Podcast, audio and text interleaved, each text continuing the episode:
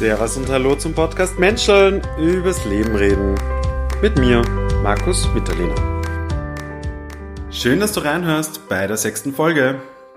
Servus. Auch bei mir ist es nun soweit. Es ist in aller Munde, wir reden seit Monaten darüber. Richtig, es geht um Covid-19. Aber wie ist das Thema zu mir gekommen in meinem Podcast? Es war so, dass ich die das Projekt Nove 20 auf Instagram folge und auf einmal steht da, dass hier tausende von Stunden ehrenamtlich getätigt wurden, es viele Mitarbeiter gibt, die da sich da engagieren, ehrenamtlich. Und da habe ich mir gedacht, hey, in meinem Podcast habe ich gerade die Themenreihe Freiwilligkeit und Gemeinnützigkeit. Ich muss das Projekt interviewen, irgendjemanden. Und mein Glück ist, dass ich den Mitgründer Christoph Tockner kenne. Ich habe den kennengelernt bei meiner ersten Vollzeitstelle in Wien und habe den gleich kontaktiert und gefragt, hey, lass uns doch eine Podcast-Folge machen. Und war dann sehr happy, dass das auch gleich stattgefunden hat und bin noch dankbarer, dass ich dir die Folge heute präsentieren kann. Darum möchte ich dir einen kurzen Überblick geben. Zuerst, was geht es bei dem Projekt Novid 20? Also die versuchen eine Corona-Tracing-App zu entwickeln. Unter anderem haben sie auch Google-Tests gestartet, einfach um schneller testen zu können und auch günstigere Tests herzustellen. Die ganze Reise hören wir aber in der Folge. Noch kurz vorweg, ähm, es kommen ja da immer einige Themen noch hinzu ähm, bei jeder Folge und das ist in dieser Folge vor allem, dass der Chris hier viel vom Startup-Bereich mitbringt, viele Erfahrungen vom Social Impact-Bereich bzw. vom Social Entrepreneur-Bereich. Finde ich ein super spannender Bereich. Bereich, Bereich. Es geht viel um Mindset in dieser Folge. Und wir reden über einen gesellschaftlichen Umschwung, generell auch im Firmenwesen und wie sie das Ganze mit einem Social-Denken eigentlich verknüpfen lässt. Ja. Ich finde es auch cool, was er sagt da zum Gründen auch. Das bezieht sich wahrscheinlich eben auch auf die Nove 20 Organisation. Da sagt er, wenn du ein klares Ziel und Vision hast, etwas zu verbessern, welches für das Große und Ganze zugutekommt, wollen die Leute beitragen. Das finde ich sehr spannend. Auch ist mir immer wichtig, dass äh, wir die Person sehen. Wer gründet sowas? Was bringt die Person mit? Da redet der Chris auch davon, über seinen Werdegang. Und wie ich ihn gefragt habe, was so sein Drive ist, ähm, den hat er nämlich, weil wie das Projekt gestartet hat, hat er einfach, keine Ahnung, zehn Stunden über mehrere Wochen hinweg dafür gearbeitet. Und er hat gesagt, ähm, man möchte der Gesellschaft weiterhelfen jeden Tag die Welt ein bisschen besser zu machen, ohne dass man zurückschauen muss und sagen muss, ich habe da einer Masse von Menschen eher keine Freude bereitet. Finde ich super, ist gekauft und ein herrliches Lebensziel, finde ich. Ja, hört selber rein. Ich finde, man kann, ich habe super viel gelernt. Es ist super spannend, diese Organisation auch weiter jetzt zu beobachten. Und wir lernen eben viel auch kennen über so einen anderen Bereich von Covid. Also wir haben sehr viele Covid-Fachexperten vielleicht ähm, im Fernsehen gehört über die Krankheit an sich und das ist so ein bisschen der wirtschaftliche Bereich, auch wie das freiwillig und ehrenamtlich verknüpft wird, wie solche Projekte auch weiterleben können und wie das auch in Österreich passiert, auch politisch und so weiter erfahren wir da Sachen. Hört selber rein. Danke Chris für das Interview. Und jetzt wünsche ich dir viel Spaß beim Zuhören.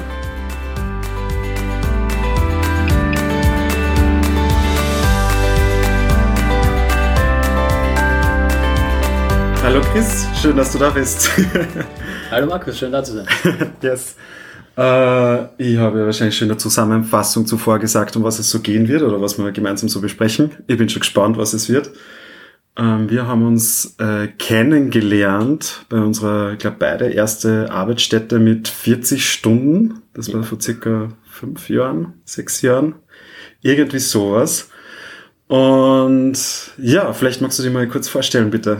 Ja, hi Chris. Ähm, ich bin, wie der Markus eben auch, äh, 26. Es ist lustig, dass du auch, auch immer überlegen musst, das ist mittlerweile, glaube ich, schon fast sieben Jahre her, dass wir uns kennengelernt haben, oder siebeneinhalb. Ja. Wir sind schon länger in Wien, wie gedacht. Okay. Jetzt wären wir schon fast Wiener. Ähm, ursprünglich bin ich aus der Steiermark, ähm, habe danach, bin recht früh ausgezogen, war dann eine Zeit lang in Klagenfurt unterwegs, äh, habe dort HTL gemacht und bin dann eben mit, mit dem ersten Job eigentlich nach Wien gezogen, wo ich dann auch den Markus kennengelernt habe, eben im Network Security Umfeld. Bam!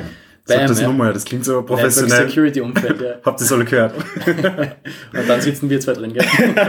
ich habe mir damals schon mal gedacht, eigentlich ist das echt verstörend, wie du da drin sitzt und du erzählst den Leuten dann, was, was du denn für tolle Sachen machen musst, oder sie, sie machen müssen. Gott sei Dank sieht man keine Bilder von den Leuten, die das erzählen werden. naja. Ja, und, und dann bin ich irgendwie nach dem Job eben auch direkt ins Studium gegangen und habe eigentlich vom Tech-Background weggewechselt in die Wirtschaftsseite mhm. und habe dann Wirtschaft studiert. Ganz klassisch, mehr oder weniger, und mhm. habe ähm, ja, Finanzierung und Innovationsmanagement in die Richtung gemacht. War der Schwerpunkt? War der Schwerpunkt, genau.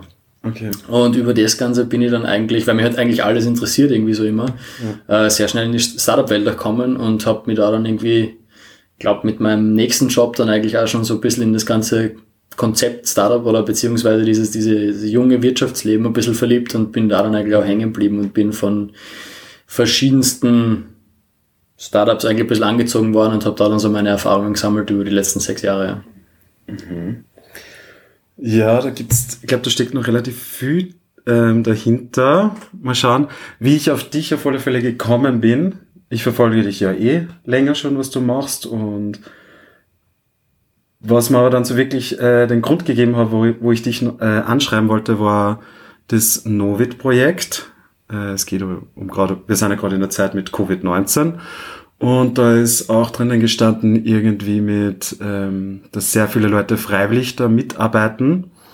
Und für mich habe ich beschlossen, dass meine erste Themenreihe Gemeinnützigkeit wird und freiwillige Arbeit. Und dann habe ich gedacht, hey, da muss ich die mal anschreiben und was da jetzt wirklich los ist und was mhm. ihr da macht. Genau, ähm, bleiben wir vielleicht mal als erster gleich bei dem. Was ist denn das? Was ist die Novit-19-Organisation? Wer hat das gegründet? Ähm, betrifft es mich, betrifft es unsere Gesellschaft, äh, ja. Ja, gerne. Also Novi 20 in dem Fall ist es, ähm, wir haben uns eigentlich zusammengefunden, ich glaube Mitte März war das in dem Fall. Mhm. Äh, da ist ein, ein guter Bekannter und mittlerweile auch engerer Freund, ähm, der Mischa, der ist aus seinem Auslandssemester zurückgekommen in Barcelona, weil sie gesagt haben, okay, sie sperren jetzt die ganzen Flüge und so weiter, er muss ja. zurückfliegen. Und da hat sie gedacht, okay, äh, man muss halt da jetzt irgendwas dagegen machen. Und der hat sich in den Kopf gesetzt, okay, wir werden jetzt irgendwie, oder beziehungsweise damals noch nicht wir, damals war es noch so, dass ähm, er mal seine damaligen Co-Founder angerufen hat und gesagt hat, hey, es gibt in Asien äh, einfach in Südkorea vor allem technologische Lösungen, um das Ganze ein bisschen in Zaum zu halten. Schauen wir, dass wir das adaptieren äh, mhm. äh, und bei uns herbringen. Und ich bin dann am zweiten Tag eigentlich dazugekommen, da hat er mir angerufen und ich war gleich so, okay, ja, cool. War lustigerweise, ähm, muss ich meiner Freundin auch Danke sagen. Es war der Tag, an dem ihre Mom eigentlich Geburtstag gehabt hat. Mhm. Und es wäre so eine kleine Geburtstagsfeier gewesen. Der hat mir um 9 Uhr in der Früh angerufen und ich bin von 9 Uhr in der Früh bis ungefähr 22 Uhr am Abend vom PC nicht mehr weggegangen. Äh, also das war schon spannend und wir sind halt da alle ein bisschen reinkippt dann und es hat sich sehr aufgebauscht und wir sind dann irgendwie von zehn Leuten am zweiten Tag oder fast schon 30 Leuten am zweiten Tag äh, auf 120 Leute zwei Wochen später gewachsen und haben dann halt auch wirklich diese technologischen Lösungen aus Südkorea adaptiert und eigentlich auch nach Europa so ein bisschen mitgebracht, eben datenschutzseitig angepasst und so weiter, um eben in Österreich dann vor allem auch zum Einsatz zu kommen. Also konkret geht es da um so eine Contact Tracing App, wie zum Beispiel auch die Stock Corona App vom Roten Kreuz. Genau. So ein bisschen, dass wir wissen, bei wem wir waren oder wie die Kette ist, dass man Kette sie durchbrechen genau. kann. Das ist jetzt mal der Grundgedanke gewesen. Genau, also prinzipiell am Anfang war es so ein bisschen, ähm, wir sondieren mal, was die da drüben alles machen, weil das ist ja nicht nur die einzige. Wer hat das Wissen Maßnahme. von dort mitgebracht? Oder äh, verschiedene Menschen. Also wir haben einen zum Beispiel dabei gehabt, der Klaus Mahalt, der war sehr lange in Südkorea drüben, das okay. heißt, er hat da sehr viel rüber telefonieren können und da alte mhm. Kontakte anwerfen können. Ähm, Mischa selber hat einen Kontakt gehabt drüben, einen Freund, der drüben studiert oder eben lebt. Und so haben wir ein bisschen Wissen abgezogen und übers Internet kriegst du das meiste ja eh raus. Ähm, mhm. Du merkst halt auch relativ schnell, dass die eine komplett andere Gesetzeslage haben wie bei uns und, und das auch ein anderes Verständnis von Datenschutz wahrscheinlich ja, auch. Ich meine, da drüben, da kannst du einschauen, okay, 43-jähriger Mann im Haus, weiß ich nicht. Das kannst du öffentlich einsehen. Ja, ja, Matzlensdorfer Platz 5 äh, hat Corona, äh, okay, passt. Äh, das geht halt bei uns definitiv mal nicht. Puh. Und wir haben am Anfang auch so ein bisschen mit seiner Map-Idee gespielt und sind dann mhm. relativ schnell aber auch auf so eine Bluetooth äh, Contact Tracing Solution kommen, weil das halt einfach nicht intrusive ist. Also das ist nicht so, dass du da irgendwie Leute überwachst oder ähnliches. Was dann halt auch ein bisschen hochgepauscht wurde bei der Roten Kreuz Stop Corona App. Ähm, es ist ja nicht der Fall. Da wird ja immer nur getrackt, dass, dass sich Leute oder eigentlich sich Smartphones getroffen haben. Da hast du keine persönlichen Daten im Hintergrund eigentlich. Und bei eurer App schon? Na, bei unserer App auch nicht. Also das ist eben genau das. Also diese mhm. Apps tracken per se nicht. Also die, die matchen nur diese Kontakte im Endeffekt und du speicherst dann einfach Die matchen die Kontakte, Kontakt welche auch die App oben haben wahrscheinlich. Genau, genau so ist es. So ist es. Also das, das haben wir dann auch gebaut. Da ist dann in den ersten Wochen sind im Laufe Leute dazukommen. Ich bin dann eigentlich in der Woche 1, 2 habe ich das Ganze dann übernommen. Ich habe zuerst so das Tech-Department bei mir gehabt und das administriert. Und dann habe ich eigentlich die ganze Organisation übernommen. Und das ist echt gut gelaufen. Wir haben da sehr starke Partner auch mit an Bord gekriegt, äh, mit der Dolphin und der, und der Capacity. Das sind zwei Firmen, die auch alles pro bono beigetragen haben. Was heißt pro bono beigetragen? Also wirklich, die haben Unterstützungsgelder ja, geliefert. Also der CEO, der Harald zum Beispiel, der hat nicht mal Unterstützungsgelder, also viel besser, der hat sich selber einfach reingestellt, hat gesagt, passt, ich mache jetzt den Tech-Lead, hat das Ganze konzeptioniert und weiter, weitergebracht und auch von seiner Firma zwei, drei Leute regelmäßig dafür abgestellt, die das dann mit uns zusammen entwickelt haben es war wirklich sehr, sehr spannend und auch zu, super zu sehen, dass es halt überall aus jedem Bereich irgendwo Menschen gibt, die gerne beitragen. Also es war auch so, dass wir datenschutztechnisch und so natürlich jetzt auf, auf Anwälte oder Professoren auf den Unis zurückgegriffen haben, mhm. die auch alle bereitwillig da einfach Zeit reingesteckt haben. Das war wirklich super. Und ihr habt da quasi einen Verein gegründet, glaube ich, dann genau. nach der ersten, zweiten Woche schon, oder? Genau. genau. also es war so, dass wir relativ schnell gesehen haben, okay, wenn wir das jetzt machen wollen, brauchen wir halt irgendwas, wo man, wo man was, wo man was reinstecken kann, beziehungsweise den du halt als, als Entity hernehmen kannst, als rechtliche. Und wir haben dann einfach gesagt, passt, wir gründen den Verein, weil das ist genau eben diese Gemeinnützigkeit und das geht genau in dieser Form weiter und unsere Mission ist einfach, wir wollen helfen. Ja. In, mit dem ganzen äh, technischen Konstrukt jetzt vor allem. Und das hat eigentlich super passt. Also da hm, haben wir dann eben auch alle, alle Stakeholder reingepackt. Also wir haben unsere, unsere Partnerfirmen da mit drinnen dann gehabt als Gründungsmitglieder und das war echt, echt angenehm in der Form. Ich stelle mir das irgendwie so schwierig vor, in einer Corona-Zeit zum ersten Mal, auch irgendwie so ein bisschen Lockdown-mäßig, war wahrscheinlich dann viel über Zoom oder so über virtuell wahrscheinlich mhm. stattgefunden und die Leute, hast du gesagt, sind dann einfach hergekommen und haben gesagt, ja, wir wollen einfach da helfen oder unterstützen. Genau. Also, Gratis. Ja. Also du, wir haben sehr viele Leute über, über LinkedIn angeschrieben oder die haben uns angeschrieben, okay. herumtelefoniert, einfach kennst du da jemanden und so handelst du dich dann halt einfach vor. Und du kennst eigentlich alle Leute nur über E-Meeting. Also ich glaube, mhm. die meisten, also vom, vom gesamten Team dann, viele Leute werde ich eigentlich persönlich kannt haben, vielleicht sechs, fünf. Äh, aber wenn du dann eben, und das Lustige ist halt wirklich, bei uns war es extrem so, wir haben dann zwei Monate eigentlich jeden Tag mindestens mhm. zehn Stunden irgendwie in Meetings zusammen verbracht. Jeden Tag? Das ist dann halt, ja, ja, absolut. Also ich glaube, ich habe die ersten paar Wochen fast nicht geschlafen, das war dann schon ein bisschen gar extrem. Ähm, wieso macht man sowas? Also wieso, wie kommst du dazu, dass du, dass da so ein Drive ist bei dir? Gute Frage. Also es ist halt irgendwie, ähm, wenn man sich in was verbeißt, dann verbeißt man sich was. Und ich glaube, gerade in einer Situation wie dem Lockdown, das ist etwas mhm. ganz, ganz Neues und Außernatürliches. Und wenn du siehst, okay, es geht halt wirklich was weiter oder es kann wirklich was bewirken mhm. und helfen, macht man es halt einfach, weil man sieht, okay, man kann wirklich einen Beitrag leisten irgendwo. Und mhm. das ist meiner Meinung nach schon sehr viel wert irgendwo. Bei mir war es ein bisschen eine spezielle Situation, weil ähm, ich eigentlich zu der Zeit dann auch eine normale Anstellung gehabt habe. Ich wollte gerade sagen, du ähm, musst ja, also das ja. 10 Stunden pro Tag bedeutet ja auch. Ja, das ist immer rein für das gewesen und dann halt, ich, bei mir war es dann so, dass ich nachts dann meinen normalen Job gemacht habe.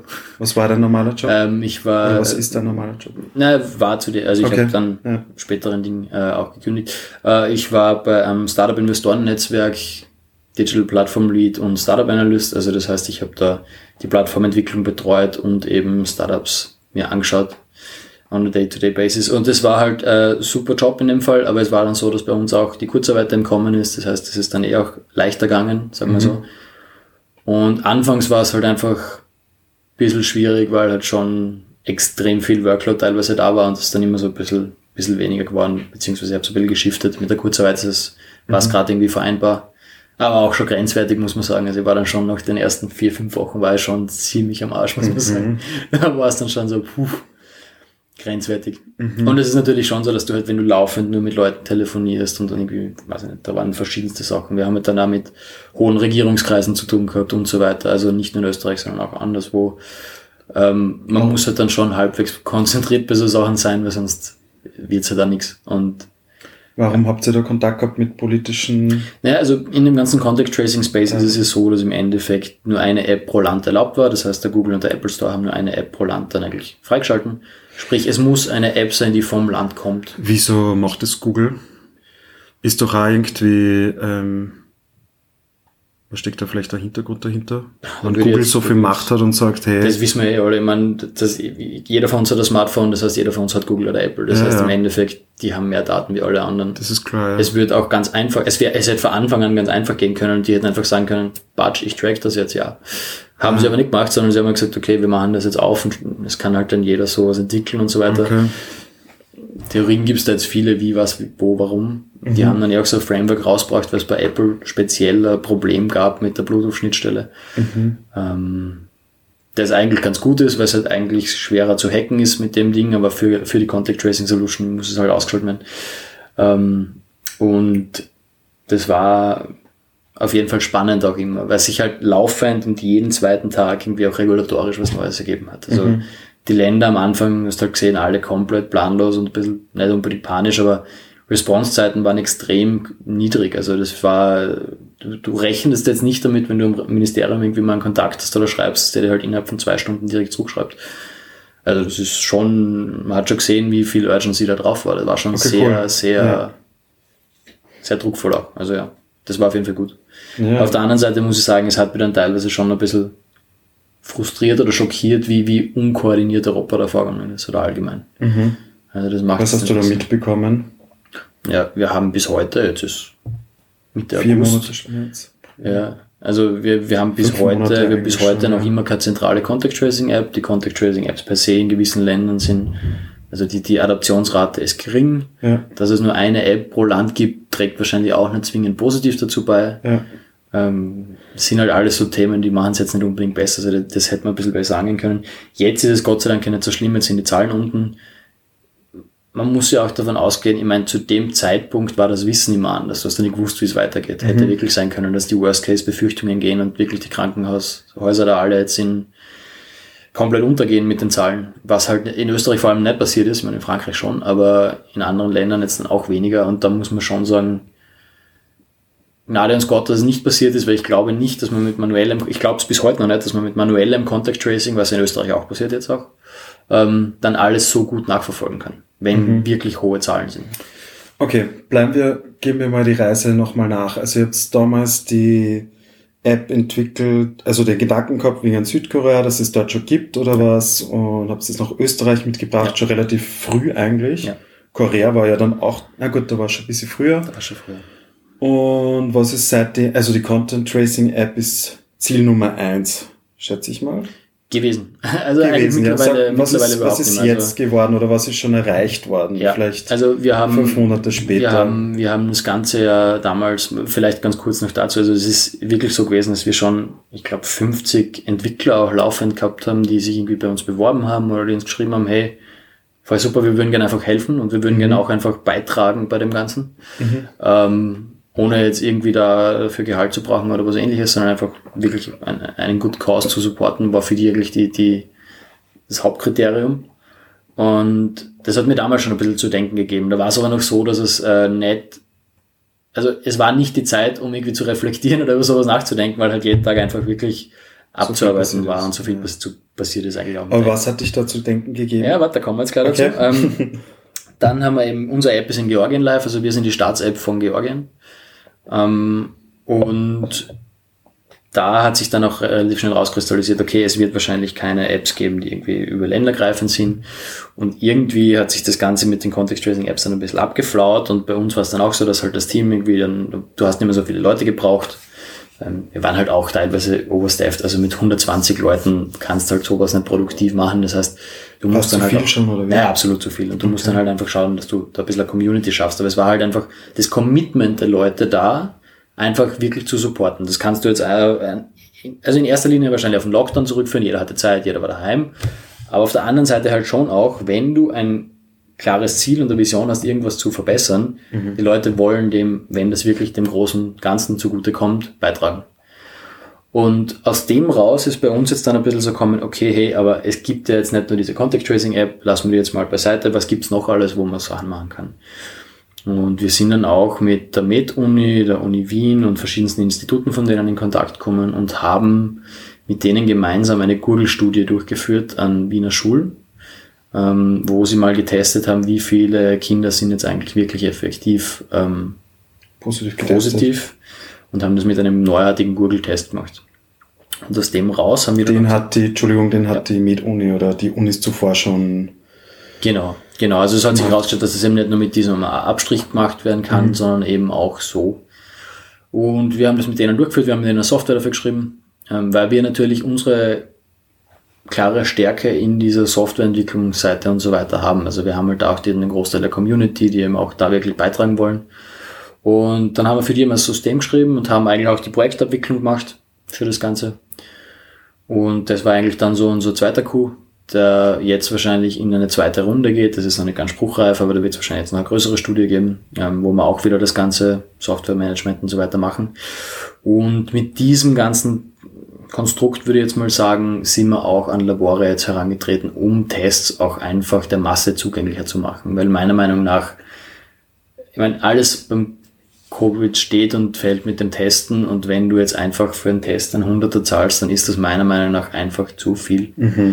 Und das muss einfach irgendwie runterkommen. Und vor allem, wenn du halt, aber du musst halt testen, das ist einfach notwendig. Das heißt, entweder es Ich glaube auch, dass viele Leute freiwillig testen würden, wenn es nicht 100 Euro kosten würde. Absolut, absolut, oder, absolut. Oder einfach daheim haben. Ja, oder sogar die andere Hypothese, die ich eigentlich sogar schon, also müssten ja gar nicht nur Einzelpersonen sein. Was glaubst du, was eine Firma dafür zahlen wird, dass sie das machen? Also ich glaube, dass auch Firmen bereit sind, und ich bin mir sogar sehr sicher, für ihre Mitarbeiter die Tests zu zahlen, weil es gibt nichts Schlimmeres für eine Firma, wie dass sie wieder zusperren muss.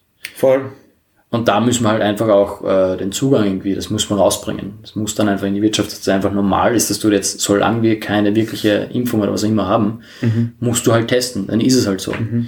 Es ist nämlich, das kostet im Vergleich, wenn du den Preis halt da jetzt wirklich dahin kriegst, wo er hin soll. Also nach unten äh, kostet das die Unternehmen auch nicht mehr die Welt, aber wir wissen zumindest, okay, wer, wie, wo, was und wir sind nicht mehr, wir stochern nicht mehr so im Dunkeln.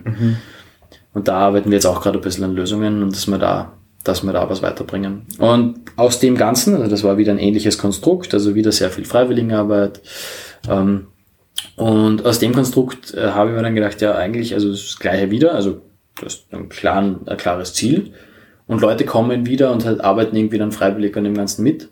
Wir haben jetzt mittlerweile halt auch schon äh, Angestellte, das ist das Gute, weil du brauchst dann schon einen gewissen Arbeit. Wenn du das wirklich Ja. stabil und nachhaltig machen musst, brauchst du natürlich eine Organisation. Ähm, aber Ich glaube, das ist auch sehr gescheit und sinnvoll, weil sonst die Suchleute brauchen ja auch Geld und gehen wieder zurück in die Genau. Ursprungsjobs. Genau, genau. Und du kannst nicht alles nur auf Freiwilligkeit in der Mhm. Form aufbauen, sondern du brauchst dann halt ein Kernteam, das wirklich Mhm. das Ganze administriert, das die Projekte administriert, das da wirklich weiß, was wie wo abgeht. Und bei uns ist jetzt auch so, dass wir jetzt äh, auch so für die nächsten Monate eigentlich an einem größeren Wurf dann auch arbeiten. Wir haben uns ein bisschen abstrahiert, sind ein bisschen hingesessen, reflektiert und gesagt, okay, eigentlich gibt es so viele Leute, wir kriegen jetzt noch laufend Bewerbungen, die, die eben einfach an so Projekten arbeiten wollen, teilweise for free, Freiwillig, oder? freiwillig, ja. also Entwickler und so weiter. Und wir haben gesagt, okay, wieso nicht aus sowas eine Plattform bauen, die einfach genau diese Projekte verbindet und dann vielleicht die Projekte abwickelt. Aber das halt auch in so einer Community, in so einer fre- freiwilligen Community und das halt wirklich ein bisschen mehr institutionalisiert. Also sowas gibt's im Endeffekt noch nicht. Es gibt sehr viele Pro Bono Anwalts, äh, Verbände und so weiter, aber es gibt sowas für Entwickler eigentlich nicht wirklich.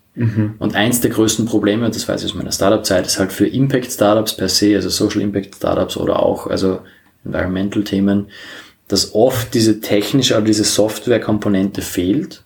Also, dass sie entweder schwer gefunden wird, weil da oft auch nicht so ganz viel Geld dahin, dahinter ist. Ja, Ähm, super teuer sein ja, absolut. auch. Oder dass Schade. es vielleicht auch nicht unbedingt so mitbedacht wird. Ja.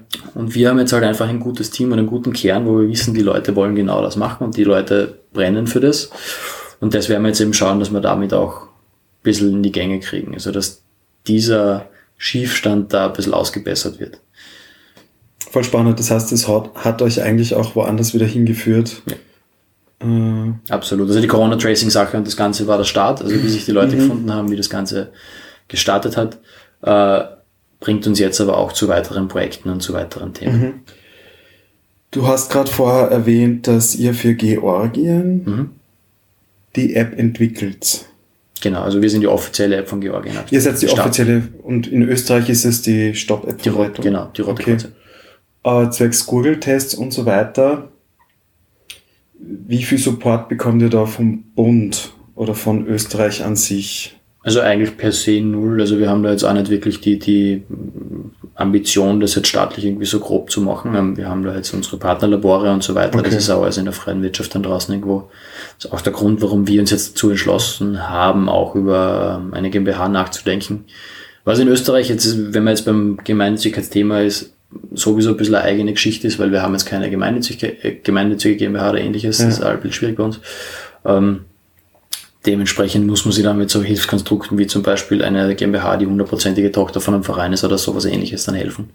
Weil du natürlich als Verein doch gewisse Limitationen hast. Mhm. Also du brauchst dann schon irgendwo für verschiedenste Themen, die du machst oder abwickelst, einfach irgendwie eine Business Unit, die wirklich funktioniert.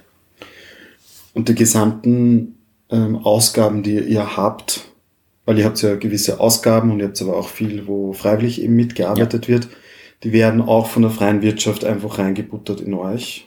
Versteht ja, im Endeffekt, wir haben, die App, wir haben die App nach Georgien verkauft. Ah, die habt ihr verkauft, die, App. die App. Okay, und das Google-Thema zum Beispiel?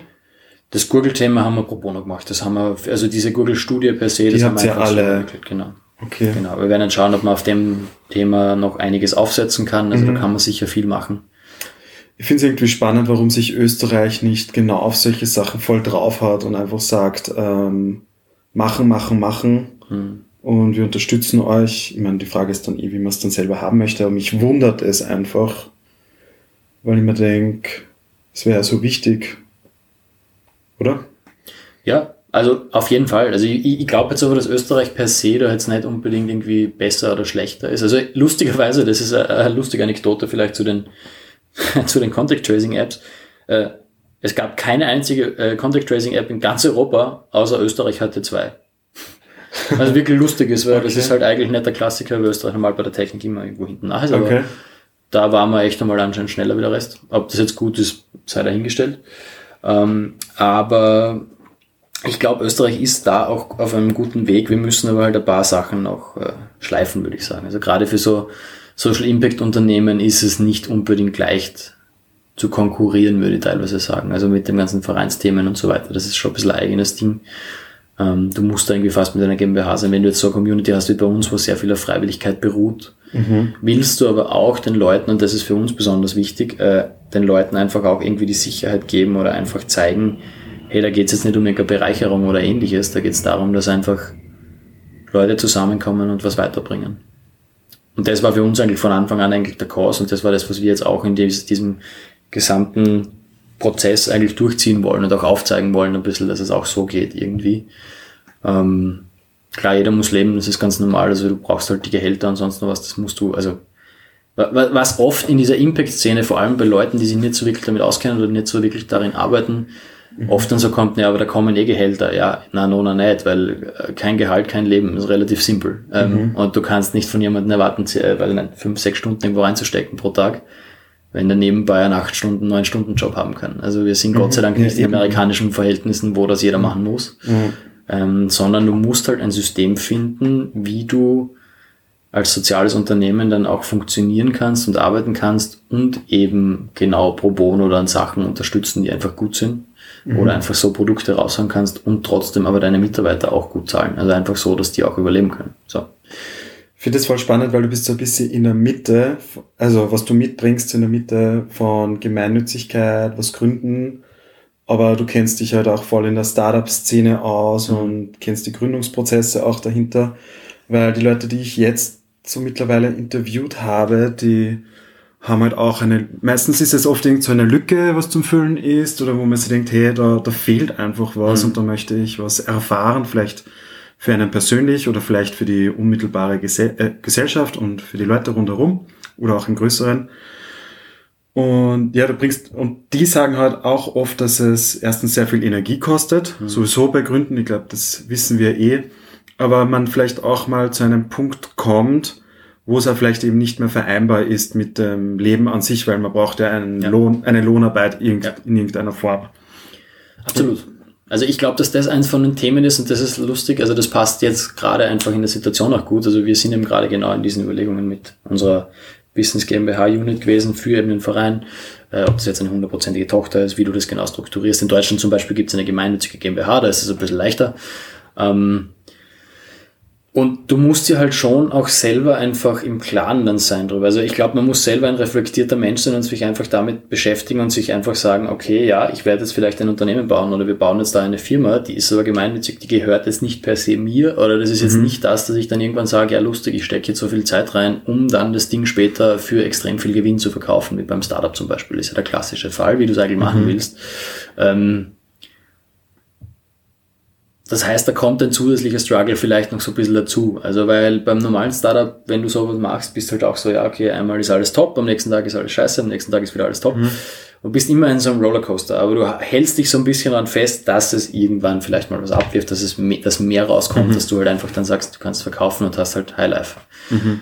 Das ist halt was, was in so einem Social Entrepreneurship Ding nicht der Fall ist. Aber, und das ist das, was ich persönlich einfach mehr schätze, und das ist was, wo ich selber für mich überlegt habe, was ist es, was mich eigentlich mehr antreibt, ist es, dass du Leuten helfen kannst, oder dass du halt mhm. irgendwie wirklich einen positiven Impact hast, wo du weißt, okay, das ist jetzt nicht irgendwas, was, keine Ahnung, ich verkaufe jetzt nicht da irgendwie Waffen am nächsten Eck, das bringt mir zwar mehr Geld, aber anderen sehr viel mehr Leid, mhm. sondern du machst halt wirklich was, was Leuten was hilft. Mhm.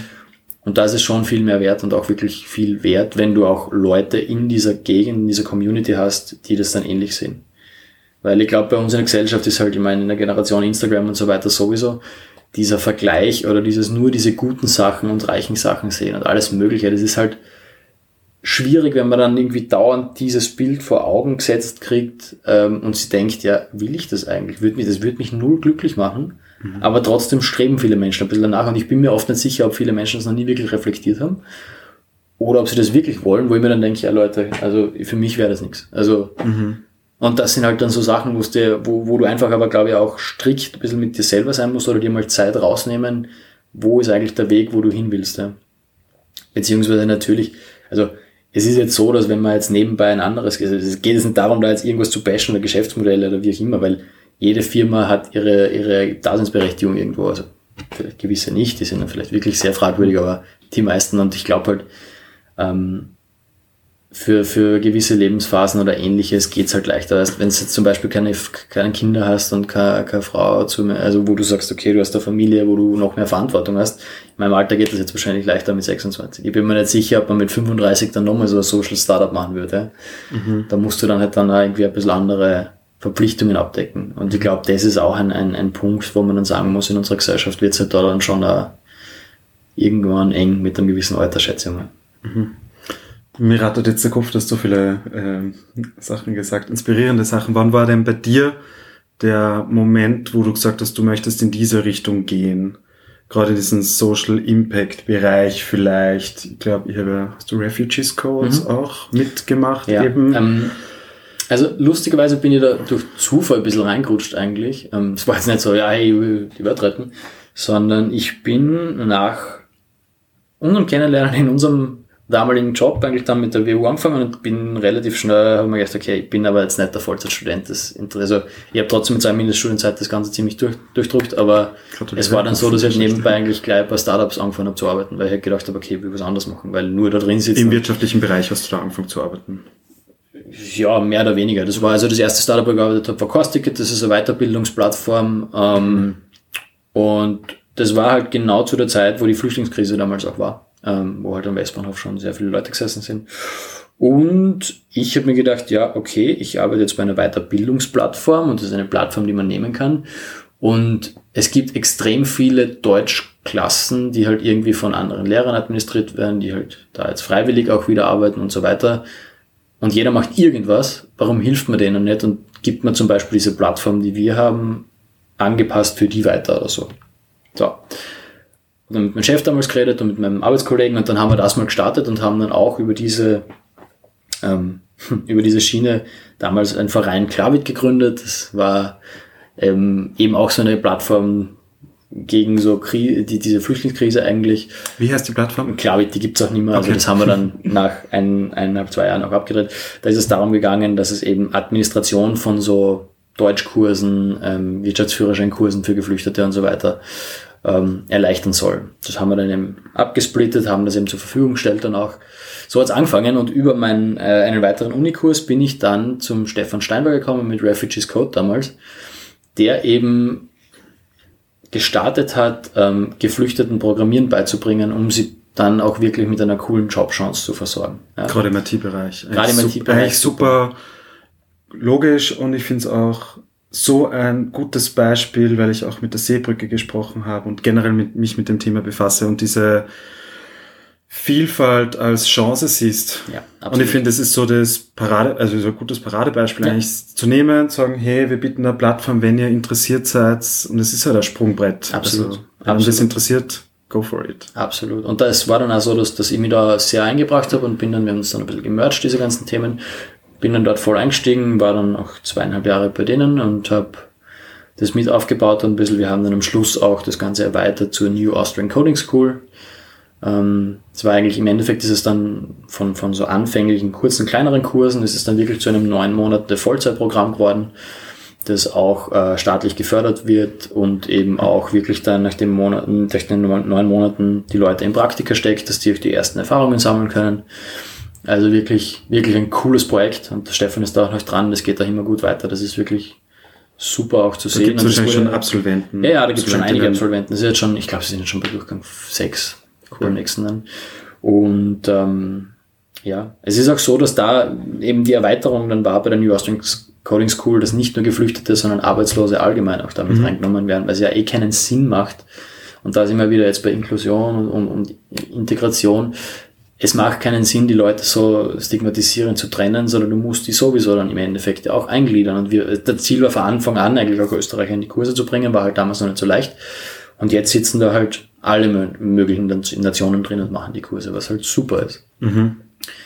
Äh, ja, und so hat sich das Ganze dann entwickelt. Und das waren, waren meine ersten Erfahrungen damit. Und dann bin ich eigentlich aus dem ein bisschen raus, ähm, war bei einer Kryptobörse, bin dann zu, eben zum Startup-Investoren-Netzwerk. ja, und, und ähm, dann jetzt eben im Endeffekt bei Novit gelandet jetzt, ja. Okay. Bam. Viel Erfahrung.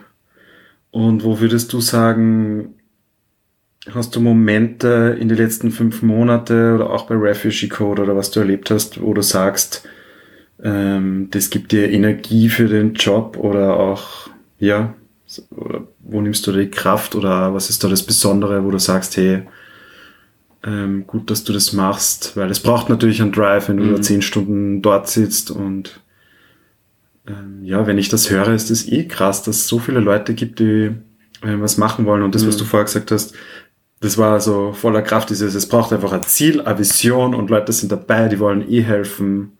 Ja. Ähm, bei mir ist es irgendwie, also ich glaube, meine Mama hat mich früher mal testen lassen sollen, ich war früher, glaube ich, auch schon ein bisschen hyperaktiv. Hm. Ähm, ich glaube, das teilt man so ein bisschen. Was? ähm, na und irgendwie bin ich immer so ein bisschen so, okay, Projekt da, hier, da, immer irgendwo dabei, wenn es halt geht. Ähm, was nebenbei natürlich eine Schwäche sein kann, weil ich glaube, man muss sich schon einmal fokussieren danach und das ist ein harter Weg, das zu lernen, beziehungsweise man muss sich da wirklich reinsteigern dann. Ähm, für mich persönlich ist schon so, dass die, die Antriebsfeder dann irgendwie ist, okay, man will einfach dieser gesamten Gesellschaft irgendwie weiterhelfen oder halt, für mich persönlich ist es einfach, ich will die, jeden Tag irgendwie die Welt ein bisschen besser machen oder zumindest so, dass es nicht, dass es nicht, wenn ich dann einmal zurückschaue, dass ich mir denke, boah, da habe ich echt eigentlich einer Masse von Menschen echt keinen Gefallen damit dann. Das wird mir so richtig frustrieren im Endeffekt. Also, bei mir ist eher so, dass, ich, dass das irgendwie so ein bisschen ein intrinsischer Antrieb ist, wo ich mir denke, hey, es macht einfach nur Sinn, wenn wir alle gemeinsam irgendwie was machen und wenn man halt schaut, dass man die Welt besser verlässt, wie man sie betreten hat im Endeffekt, mhm. was ja in unserer Zeit eh gerade schwierig ist. Ähm, ein bisschen als unmöglich. Ähm, und das sind also Themen, wo ich einfach gesagt, hey, wenn, wenn du dann Mitstreiter und Anführungszeichen findest, die halt einfach genauso denken oder die halt einfach auch wirklich was Positives weiterbringen wollen, nicht mit Ängste spüren und da jetzt nicht irgendwie sinnlos Ängste schüren, dann ist das schon sehr viel wert, glaube ich. Und ich glaube, dass man halt schon einiges an Potenzial haben, Sachen zu ändern. Und man muss halt einfach anfangen. Und das ist das, was von der Startup-Seite kommend, was man jedem mitgeben kann, mach einfach. Also wenn du eine Idee hast oder wenn du was überlegst, dann mach einfach. Es muss nicht irgendwie so sein, dass das nichts ist. Also ich habe zum Beispiel, also das ist jetzt ein bisschen was anderes, aber ich habe ähm, mir oft überlegt, vorher zuerst so, ja, eigentlich mache ich sehr viel Sport und bin sehr sportinteressiert und wollte halt eigentlich dann so mal überlegen, vielleicht will ich ein bisschen in die Sportrichtung gehen. Und dann habe ich mir das ein bisschen angeschaut und gemerkt, naja, es gibt eigentlich überhaupt nichts, was irgendwie so Startup und Sport oder so in die Richtung verbinden würde. Und in einen Sportverein oder in irgendeinen Job so reinzukommen, ist nahezu unmöglich, wenn du niemanden kennst. Klassische Vetternwirtschaft. Und dann habe ich mir gedacht, naja, ich quatsche einfach mal mit Leuten drüber, vielleicht finde ich wen, habe dann echt zwei, zwei Jungs gefunden, die das die genau die gleiche Meinung gehabt haben. Und dann haben wir gemeinsam einfach Sportstech Austria gestartet im Jänner 2019 und das ist so eine Vernetzungsplattform für eben jetzt Profisport, Startups im Sport, Verbände und so weiter, wo du einfach mal so mhm. zusammenkommst. Einfach um und da wieder der Gemeinschaft im Gesamten irgendwie einen, einen Vorteil zu bieten oder sich halt irgendwie die Möglichkeit zu geben, zu vernetzen und einfach was weiterzubringen. Und das wäre in vielen Bereichen im Leben halt einfach. Also ein kleines Beispiel, das jetzt auch nicht wirklich den großen Impact hat, aber es ist halt einfach so, dass wenn wir das für verschiedene Bereiche machen würden, also so kleine Kretzelverbände ähm, und so sind eben genauso Beispiel. Es macht halt einfach Sinn, sowas zu machen. Ja, voll. Da muss aber anfangen. Ja. Voll. Ich finde, das trifft voll gut und der Impact kann ja für den Einzelnen oder Einzelne ähm, sehr groß sein. Genau. In so einer Plattform zu sein und dadurch vielleicht andere Jobs zu bekommen oder Sachen zu bekommen, was einem erfüllen, Spaß machen. Ja. Ja, voll, das widerspiegelt auch so ein bisschen eure neue Thematik mit der Plattform von Novit. Novit, genau. Yes. Genau. Ja. Ähm, war es schwierig, die Sachen zu gründen und zu machen, jetzt, weil ich glaube, was viele Leute oder was ich auch von mir kenne, die Schwierigkeit anzufangen, du sagst, du machst aber mach einmal und machen, ich bin nur voller Fan davon, aber man hat dann diese Stimmen, ja, aber ich muss ja das wissen, wie macht man das eigentlich und dann die Bürokratie und dann, mhm. also sich einfach nur selbstständig zu melden, vielleicht auch oder einen Verein zurückgründen mit Statuten. Ähm, du bringst dir ja sehr viel Wissen mit. Ähm, wie war das für dich jetzt äh, im, äh, mit der Novit-Gründung? War das auch für dich schwierig oder für euch schwierig, da irgendwie den richtigen Weg zu gehen oder war das dann schon klarer oder hast du dich selbst erschreckt, auf welche also, Barrieren also, du gestoßen bist? Die Neugründung per se war in der Form für mich eigentlich jetzt nichts mehr Neues, das war das Gute. Also es ist wie, wie bei eurem irgendwie, wenn man es dann schon mal gemacht oder gesehen hat, ist kein Problem. Und mhm. bei mir war es halt so, dass ich das Ganze bei ähm, eigentlich äh, bei meinem Klaviverein damals gesehen habe, dann bei Refugees Code und so weiter immer gesehen habe. Dementsprechend habe ich es halt schon gekannt. Ähm, vielleicht ist auch genau deswegen ein Verein geworden, weil ich halt von Anfang an dabei war und das halt dann in die Richtung ein bisschen geschoben habe, weil die anderen mhm. halt mit Gemeinnützigkeitsgeschichten und so halt nicht wirklich Erfahrung gehabt haben und ich gesagt habe, hey, das ist relativ simpel, wir schreiben das so und so. Und dann haben wir das. Ähm, dementsprechend war es dann da jetzt nicht so, aber ich glaube am Anfang, also wenn ich mir jetzt zurückdenke an die ersten Vereine, wo wir gestartet haben, ja, wir haben einfach genau keine Ahnung gehabt. Mhm. Wir haben einfach mal eine Woche, glaube ich, durchgesessen, so, ja, wir haben keine Ahnung, was die Statuten jetzt genau aussagen müssen. Mhm. Ja, rufen wir dann mal an und fragen wir mal, stellen wir uns mal dumm und schauen, was passiert. Ja. Mhm. Und ich glaube, man muss, also wie, wie, gesagt, einfach machen. Es ist, es wird da keiner besser, vor allem in so einer, in so einer Szenerie. Also wenn du jetzt eben in diesem Social Impact Bereich und so unterwegs bist, dann helfen der Leiter ganz gern. Aber es gibt eben auch Anlaufstellen. Das Ding ist halt, du musst sie mal finden. Ja. Und was auch ein eigenes Thema ist. Und das sehe ich ab und zu selber bildkritisch. Man muss halt dann auch erst einmal so ernst genommen werden. Das kommt halt auch immer ein bisschen dazu. Das heißt, du musst halt schon irgendwo ein bisschen eine Reputation oder ähnliches irgendwo mitbringen. Also, Seriosität kommt jetzt auch nicht von selbst, nur, ähm, es gibt sicher Stellen, die nehmen die nicht immer gleich direkt so ernst. Obwohl es sehr viele Stellen gibt, die einfach super Hilfe leisten. Mhm. Wo du auch hingehst, sagst, hey, ich brauche das, das, das und die helfen da direkt. Ja. Und das ist, glaube ich, ein Thema, wo man einfach mal schauen muss. Also wo jeder für sich selbst so ein bisschen Zugang finden muss. Oder, und das ist halt noch das Bessere, einfach mal einen Gleichgesinnten oder einfach mal jemanden zum Reden, der einen hilft. Weil ich glaube halt ganz stark, dass eigentlich, wenn man was allein macht, das meistens eh nicht funktioniert. Weil du einfach irgendwie immer mal in Selbstzweifel verfeuerst oder irgendwas, man muss sich super gut im Griff haben, damit du nicht irgendwo mal durch ein Loch durchgehst und dann irgendwie vielleicht aufhörst oder stoppst oder dass dir das irgendwie runterzieht. Und ich glaube, wenn du einfach einen, einen sei das jetzt der Partner daheim, das ist das eine, aber noch besser einfach wirklich einen, einen Business, Geschäfts oder auch mhm.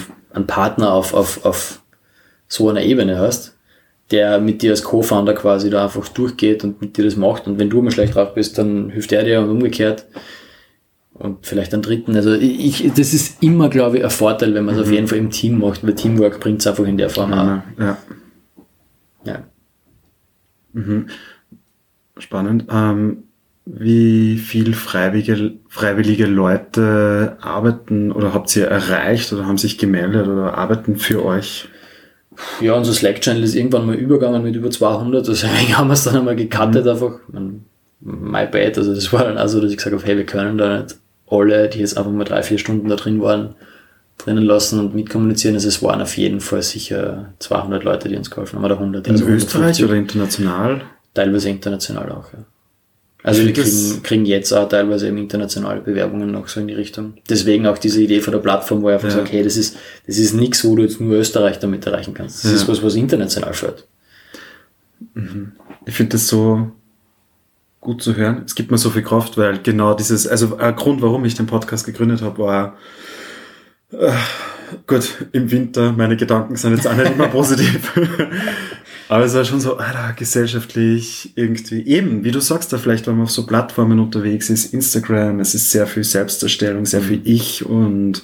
Dann siehst du den Trump im Fernsehen. Ähm, siehst du den Trump im Fernsehen und, oder an, und pff, brauchst keinen einzigen Tag mal in die Nachrichten schauen, das findest du auch noch Horrorgeschichten. Da habe ich mir halt echt gedacht, oh mein Gott, was ist da los? Und ich will unbedingt mal schauen in meine Umgebung, was da so los ist, was Menschen machen für Menschen. Und ich finde das voll inspirierend, dass da einfach Leute gibt und sagen, hey, ich will da helfen. Hm. Ja, finde ich echt gut. Bin da gerade. Ist wahrscheinlich ein Selbstheilungsprozess, wo ich gerade unterwegs bin. du, ich glaube, dass es in unserer Gesellschaft, also lustigerweise, und das ist irgendwie so das, das Paradoxe an dem ganzen Spaß, ähm, äh, es spaltet sich auch da extremer. Also es wird auch da immer extremer. Es ist, es ist so, dass das auf der einen Seite so diese, diese Instagram-Scheinwelt ist. Nennen wir es jetzt einfach mal so, boah, Instagram, die Plattform wird halt her, oft hergenommen. Ja, voll. Schleichwerbung, Ole. Ähm, und auf der Wir anderen Seite. Instagram. Ne? Ja. Auf der anderen Seite, soll jetzt meinen Namen sagen? Nein, lieber nicht. Und auf der anderen Seite ähm, gibt es aber die Leute, die einfach wirklich nur noch für irgendeinen Purpose arbeiten wollen. Leute, die sich viel mehr mit Climate Change äh, auseinandersetzen. Leute, die einfach in diese Richtung viel mehr machen. Und die nicht jetzt äh, abbiegen in die Richtung, ja, ich habe jetzt Wirtschaft studiert, ich bin jetzt lustig und gehe zu einer Investmentbank, weil da verdiene ich super und zu einer super Consulting-Bude, sondern na, ich gehe vielleicht eher eben zu so, zu so einer NGO-Vereinigung oder zu Nobel, mhm. zu sowas in die Richtung zum Beispiel. Also es gibt immer, glaube ich, mehr Leute, die einfach sehen, okay, scheiße, es ist wirklich oft viel falsch gelaufen und diese gesamten mhm. altvaterischen Muster und so diese Boomer-Generation, ähm, die halt rein nur in dieses Materielle irgendwie gegangen ist, hat so viele Spuren hinterlassen, auch in den Kindern davon, dass es jetzt, glaube ich, schon einfach ein bisschen eine Gegenbewegung gibt. Also klar gibt es ja andere Bewegungen auch noch, aber mhm. es gibt auf jeden Fall Gegenbewegung und die sehe ich definitiv. Und das gibt mir irgendwie schon im, also einen positiven Vibe, wo man denkt, naja, vielleicht potenziert sich das halt jetzt pro Generation oder die nächsten Generationen. Bei uns ist so, ich habe da vorher im Vorgespräch kurz gesagt, der jüngste bei uns im Verein ist zum Beispiel jetzt 18. Ja. Mhm. Mit dem immer quatscht. Das war zum Beispiel einer von die, die am Anfang auf diese Bluetooth-App gedrängt haben. Und dann habe ich irgendwann mal seine Geburtsdatum gesehen und habe mir gedacht, oh mein Gott, ja, mhm. ich werde alt. So. Aber wie herrlich, dass äh, er mitreden kann und mitredet und äh, ja. Ja, es gibt einfach gefunden hat auch. immer Leute, die, die motiviert sind und die was machen ja. wollen. Und du musst halt einfach nur den Leuten eine Chance geben und ja. den Leuten einfach wirklich ein Vertrauen, in dem mhm. Fall ein Vertrauen geben. Und ich glaube einfach, dass es sehr viele Leute gibt, die, die sehr viel Gutes bewegen können. Mhm. Und dass wir jetzt einfach an der, also dass wir jetzt dran sind, langsam den Schiff zu machen, in jeglicher Hinsicht zu ein bisschen einer anderen Gesellschaft, also auch wirtschaftsseitig, dass wir einfach ein paar Sachen jetzt gerade rücken müssen, die, sonst unseren Planeten einfach auf Dauer zugrunde richten werden. Mhm. Und das sollten wir uns nicht auf Dauer anschauen, glaube ich. Also gerade jetzt ist, glaube ich, ein Zeitpunkt, wo durch die Corona-Krise so viel aufgerüttelt ist. Ähm, und ich glaube, es wird in den nächsten Monaten oder im nächsten Jahr wahrscheinlich noch viel mehr aufkommen, das zeigen wird, okay, da läuft oft wo schief. Ähm, und ich hoffe einfach, dass das ein bisschen so ein Katalysator sein kann, um mhm. noch mehr so, so der Mischa calls, also nennen sie mal ganz gern Entrepreneurial Movements so, und ich nenne sie so, so Impact Movements eben einfach äh, zu ermöglichen und dass das einfach noch stärker, mhm. stärker kommt. So inspirierend, was du sagst, das finde ich so gut, weil gerade wenn wer Wirtschaft studiert oder in dem Feld drinnen ist, äh, in der Profession auch drinnen ist, dann ist es cool, wenn man so ein Mindset hat, weil für andere, wo ich zum Beispiel sowas nicht habe, fällt es mir leichter, bei sowas aufzusteigen. Und ich glaube, das ist eben so cool, wenn wer dann in die Richtung geht, weil Leute wollen ja auch das. Sie wollen ja ähm, was bewegen und ist cool, wenn da wer in die Richtung geht, ja voll inspirierend. Und ich verstehe, ja, ich glaube, wenn man da einmal drinnen ist, glaube ich, kann man sehr getrieben werden, weil dann hat man halt eine Tür geöffnet und es gibt so viel zu machen jetzt. Mhm. Ja, cool. Äh, Finde ich so cool, in welche Richtung das jetzt gegangen ist, das Gespräch. Ähm, kann man euch irgendwie unterstützen oder erreichen oder und jetzt wer über euch hört, wie kann man mehr von euch noch erfahren, wenn wer auf möchte? Fall wenn immer gerne. Also ihr könnt uns auf Social Media folgen, also auf, auf dem Bild schon so aufgefallen im Instagram, na, Facebook und so weiter. Also wir haben alle Social Media oder auf unserer Website einfach novi20.org. Ähm, können Sie einfach da an die Info schreiben oder, oder auch mir persönliche Mail schreiben.